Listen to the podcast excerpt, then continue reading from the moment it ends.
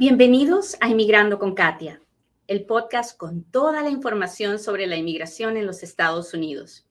Yo soy Katia Quiroz, abogada de inmigración.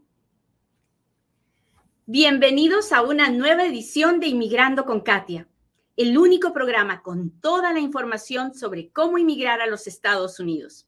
Mi nombre es Katia Quiroz, abogada de inmigración. Muy bien, hoy vamos a hablar de inmigración, como todos los días. Este es el momento en el que yo le pido, por favor, que le machuque al botón de compartir y me permita llegar a un inmigrante más. A uno que hoy día tal vez está posteando cosas en las redes sociales a lo menso y que necesita escuchar este programa para darse cuenta de que no podemos ir por la vida sin entender las consecuencias de nuestras acciones quiero llegar a ese inmigrante que no cree que las cosas que su mamá o su papá le dice de las redes sociales son verdad. Porque hoy tenemos pruebas. Así que machúquele al botón de compartir y si lo hace, pues póngame un dedito, póngame un corazoncito, déjeme saber.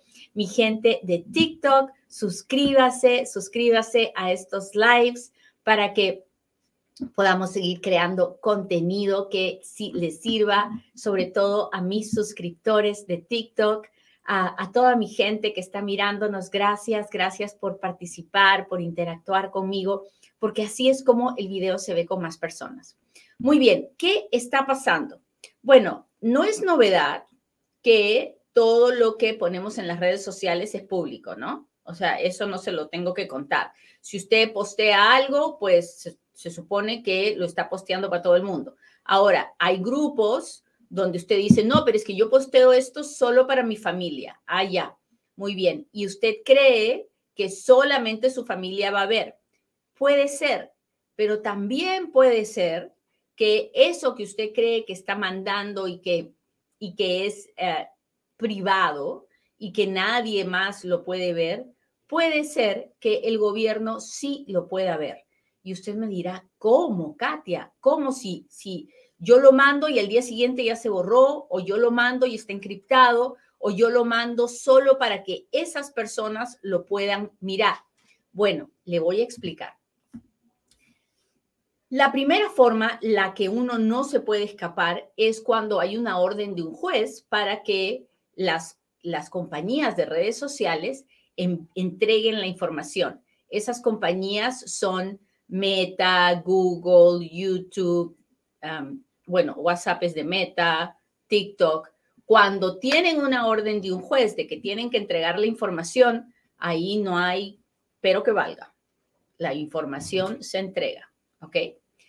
Pero una cosa que usted no sabía es que hay una forma administrativa en la que ICE puede pedir la información a una de estas compañías y no necesita la orden de un juez.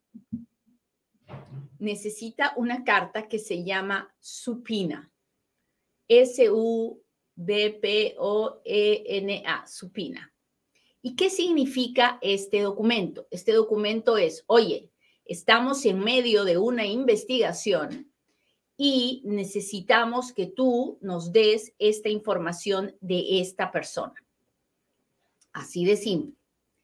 En la mayoría de los casos, las compañías de redes sociales van a notificarle a la persona que de la que se está pidiendo la información, van a decirle, ay, ¿sabes qué? El gobierno está pidiendo tu información. Y en ese momento la persona tiene que decidir si contrata a un abogado para cancelar ese supina, ese documento administrativo. Pero si no lo hace, pues el gobierno, el, la, la, empresa esta de redes sociales va a entregar la información. Y usted me dirá, ¿y así de fácil? Así de fácil. Ahora, ¿siempre me van a notificar? No. Hay situaciones en las que ICE puede enviar esta supina con un gag order. ¿Y qué cosa es un gag order? Es, un papel que dice, te quiero, quiero que me entregues esta información y por si acaso no le avises, porque el tipo de investigación es tan sensitivo que no le puedes avisar que te estamos pidiendo la información. ¿Y eso es legal? Sí, es legal en algunos casos. Ah, y resulta que Meta y Facebook y YouTube podrían decirle al gobierno, no, no te voy a entregar la información, pero ¿qué cree? Que sí se la entregan, sí se la entregan. ¿Y cómo sabemos que sí se la entregan? Le voy a contar. Resulta que organizaciones civiles le pidieron información a ICE de cuántos supinas habían enviado a las, a las redes sociales y ICE no les contestó. Entonces se fueron a la corte y obtuvieron una orden de un juez para obtener esa información. Y descubrieron que en el 2022 ICE había enviado 500 supinas administrativas pidiendo información sensible y personal de usuarios que eran inmigrantes y que ICE estaba investigando, así como lo oyes. La información que ICE ha pedido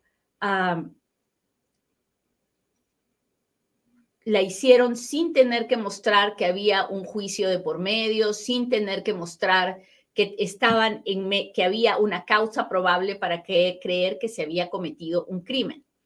Ah, no estaban certificadas por la corte ah, y justamente porque no estaban certificadas por la corte, Meta y Google y Facebook no, y YouTube no tenían la obligación de contestar, pero lo hacen porque, claro, ¿quién se quiere pelear con el gobierno, verdad? Sobre todo cuando el gobierno nos está diciendo, estoy en medio de una investigación. Hasta ahí estamos claros, me está entendiendo porque necesito tomar mi tecito.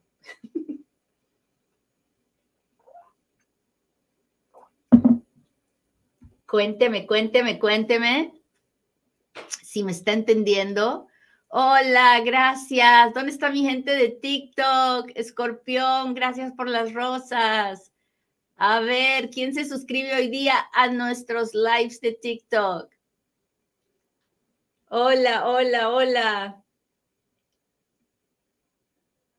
Hola, Rey, gracias por las rosas. Carmen, Rocío, hola, Jay López. Dice muy claro, muy bien.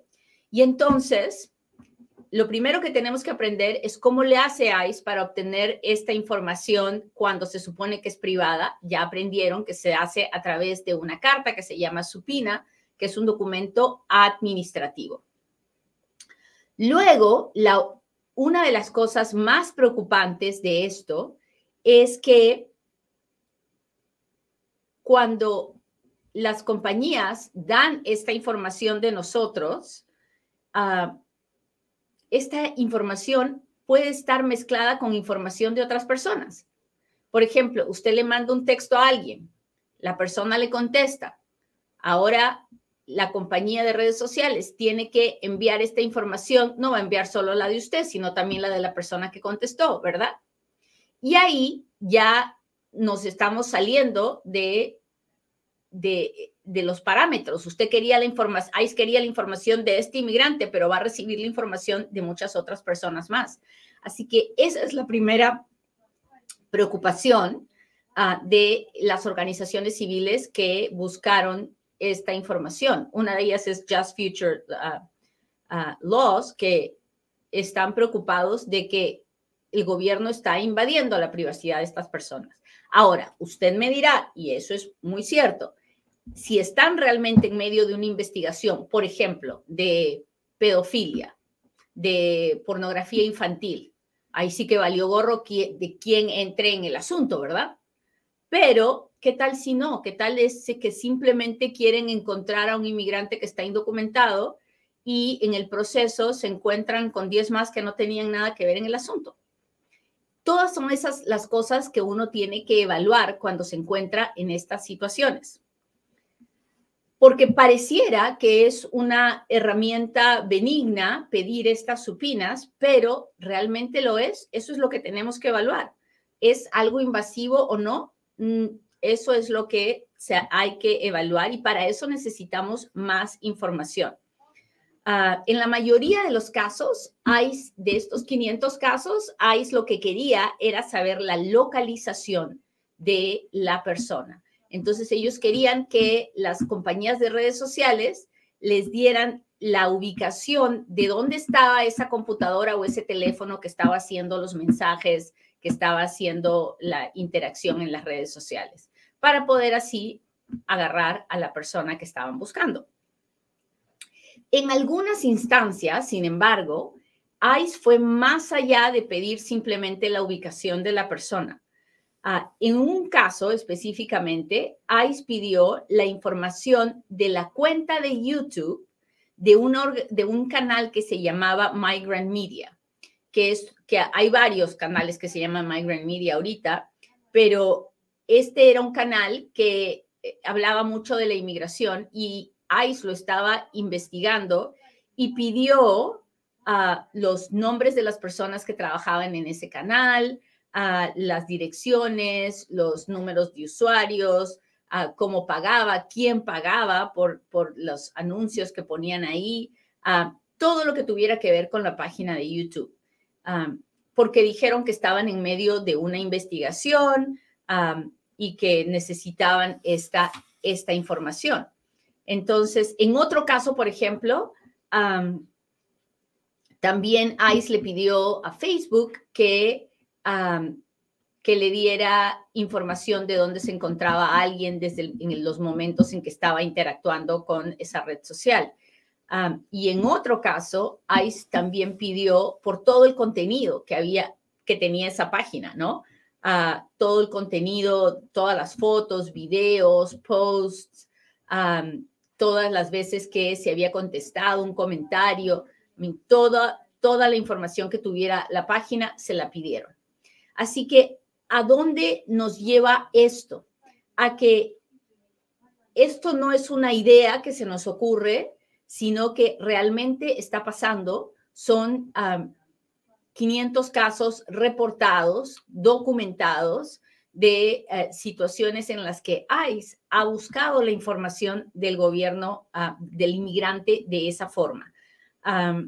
¿Qué han dicho estas organizaciones, estas compañías cuando les hemos preguntado, oiga, ¿por qué está haciendo esto?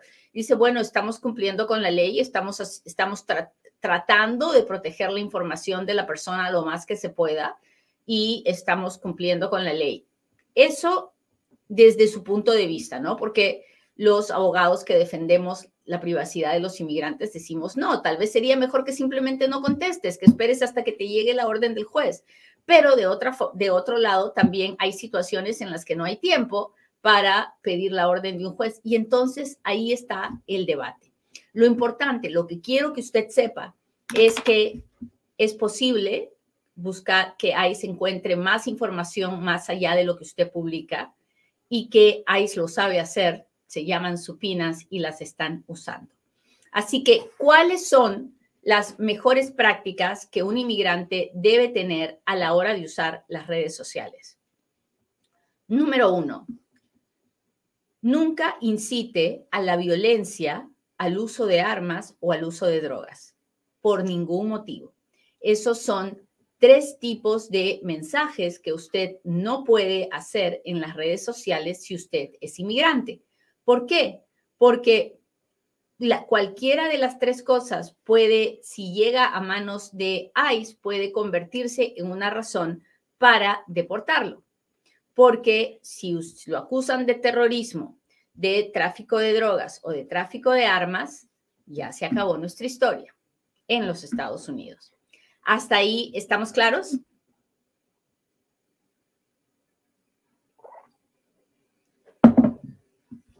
De la misma forma, no se puede tomar fotos ni con armas, ni con drogas, ni nada relacionado a pornografía infantil o adulta y nada relacionado a pandillas. Entonces, si a usted le parece muy divertido ir a, no sé, a un lugar donde pueda hacer tiro al blanco, no ande poniendo la foto, por favor, en las redes sociales. Si usted es una persona mayor y se le ve en una foto con un niño o con una niña en una situación que puede llegar a confundirse con otra cosa, usted se está metiendo en camisa de once varas. Tiene que protegerse de cualquier cosa que pueda dar, dar lugar a que un oficial de ICE piense en algo que realmente no es. Así que mucho ojo con eso. Las redes sociales son públicas. Aún la parte que usted cree que no es pública puede llegar a manos del gobierno. Así que nada que tenga que ver con drogas, con alcohol, con armas, con pandillas, con pornografía, puede estar relacionado a sus páginas de redes sociales de ninguna forma. La otra cosa que tiene que saber es que cuando una persona empieza a buscar en los buscadores de Internet información relacionada a, cosas que pueden ser de interés de la seguridad nacional, cómo hacer una bomba, cómo ingresar a un grupo terrorista, cómo o, al, o al tráfico de drogas, no dude que esa información puede llegar a manos de ICE. Así que guerra avisada no mata gente, muchachos, y es muy importante que sepamos cómo conducirnos, sobre todo cuando uno es joven y no no piensa que es nada importante. Los muchachos a veces por hacerse los payasos pueden ah, poner, subir alguna información que, que por supuesto no tiene nada que, que no los representa, que no tiene nada que ver con lo que son, pero pueden terminar en un lío muy grande por hacer eso. Así que ayúdeme a compartir la información, permítame llegar a un inmigrante más hoy día y hágame sus preguntas, porque ahora es cuando Katia responde.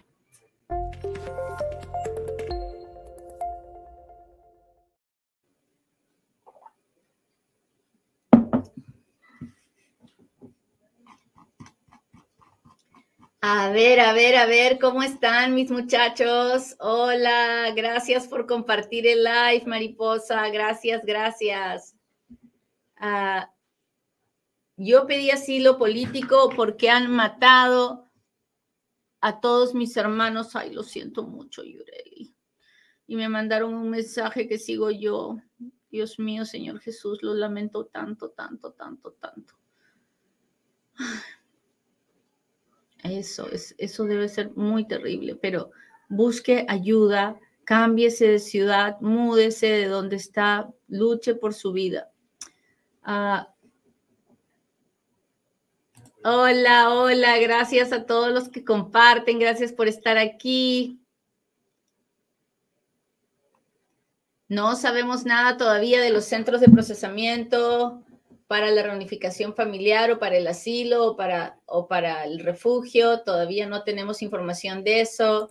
Costa Mesa, California, presente. Si me caso por la iglesia, ya sea católica o evangélica, con una ciudadana, ¿me sirve para arreglar papeles o tiene que ser por, a fuerza por lo civil? Lorenzo, no sé dónde usted está, pero en los Estados Unidos, uno, yo por ejemplo, cuando me casé hace mucho años, me casé en la iglesia católica y el, el sacerdote que me casó tenía también la autoridad legal para casarme. Entonces, tuve, fue un matrimonio religioso que tenía también poder legal. Ahora, yo no sé dónde usted está, no sé si está en Estados Unidos o está en su país. En su país puede ser que tenga que hacer matrimonio religioso y matrimonio civil, en ese caso es el matrimonio civil el que cuenta. Usted tiene que estar legalmente casado.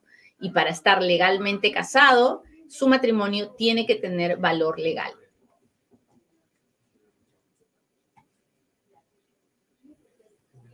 Marieta dice, ¿podrán viajar los indocumentados con la ley dignidad? ¿Aproximadamente en cuánto tiempo la aprobarán? Ah, no sabemos si algún día la aprobarán es un proyecto de ley, como muchos que se presentan todos los años. Y todavía no, no tenemos ninguna idea de si va a pasar la votación de la Cámara de Representantes o si va a ser sometido a votación algún día. Y de ahí tendrá que pasar a la Cámara de Senadores y de ahí tendrá que ser firmado por el presidente. Entonces, ahorita es muy temprano para pensar en, en nada de eso. Hoy se escucha muy bien, gracias. ¿Me podría indicar que es un cierre administrativo para TPS? Cierre administrativo no es un término que usamos con el TPS. Cierre administrativo es un término que usamos con la corte.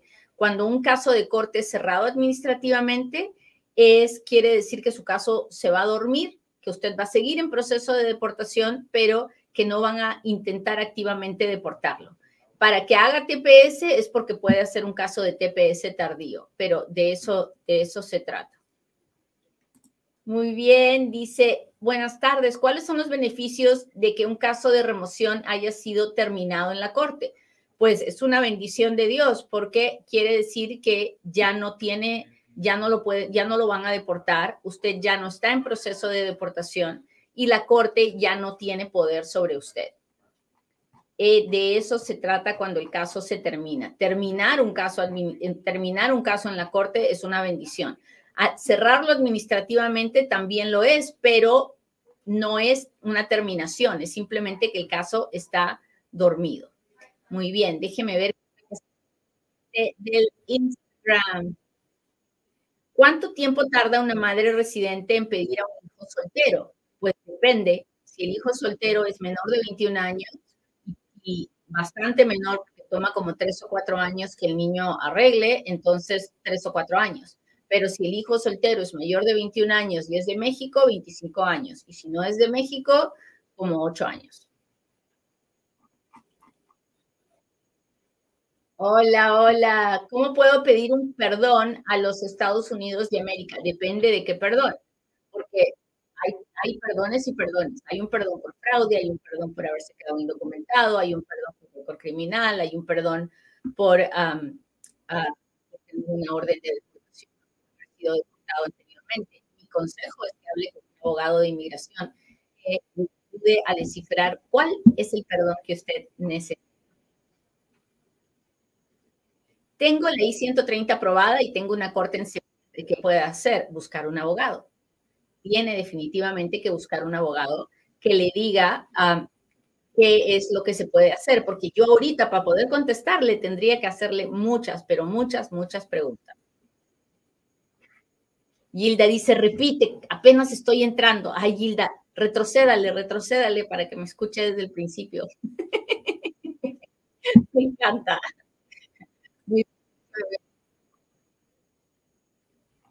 Uh, mi hermana, dice Emma, está en Estados Unidos, puede reclamarme, soy residente de Uruguay, ¿qué puedo hacer? Saludos. Pues, si tu hermana está en Estados Unidos y es ciudadana americana, puede hacer una petición familiar por ti. Si tu hermana está legalmente aquí, lo que me estás hablando es del parol, no puede, porque si eres residente legal en Uruguay, ya no, eres elegible para el parol. El parol es solamente para aquellas personas que quieren venir aquí, que son de Venezuela, Haití, Cuba, Nicaragua, pero que ah, no, no tienen residencia legal en ningún otro país. Muy bien, estoy acá con mi gente de TikTok. ¿Cómo están? ¿Cómo están? Buenos días, Venezuela presente. Qué difícil es para inmigrar teniendo un hijo estadounidense ya mayor de edad pues no debe, si la persona, si el inmigrante no ha violado las leyes de inmigración, no debería ser difícil. Tardadito, pero no difícil. Ah, ¿Los están dejando salir a los que detienen en la frontera? No, no los están dejando salir. Los tienen detenidos. ¿Cuánto tarda el proceso si mi esposo es americano y yo vivo en Guatemala? Si usted no ha violado ninguna ley de inmigración de los Estados Unidos, dos a tres años. ¿Cuánto tarda? Ah, ya le contesté. Déjeme ver, déjeme ver. Dalia, gracias por estar aquí. Rey, Escorpión. Hola, hola, hola, gracias. Leti, muchas gracias por estar aquí. Corazón, Sandra, muchas gracias. Gracias, gracias, Sandra. Hola. Estoy en proceso de remoción en corte, estoy casada con ciudadano militar, puedo pedirme, puede pedir, puedo defenderme con MP, MPP. Ah, no lo sé, no lo sé, tendría que hacer muchas otras preguntas para poder decirle qué es lo que puede hacer. Si usted está en corte y en proceso de deportación, yo espero en Dios que tenga un abogado, porque de ninguna manera usted va a entender qué es lo que tiene que hacer si no tiene un abogado. Ah, así que primero, primero busque el abogado, luego busque a ver si entró con MPP debe tener parol. Si tiene parol, entonces y ya está casada con el ciudadano, yo creo que hay mucha chance, pero no puedo decirle porque no conozco su historia. So, busque un abogado, por favorcito. Muy bien, muchachos, les agradezco mucho que me hayan acompañado hoy día. Le pido a Dios que hoy, hoy se sientan valientes y se sientan fuertes, porque los inmigrantes, esos somos. Somos fuertes y valientes. Si no, no seríamos inmigrantes. Que tengan un lindo día y que Dios los acompañe. Bye.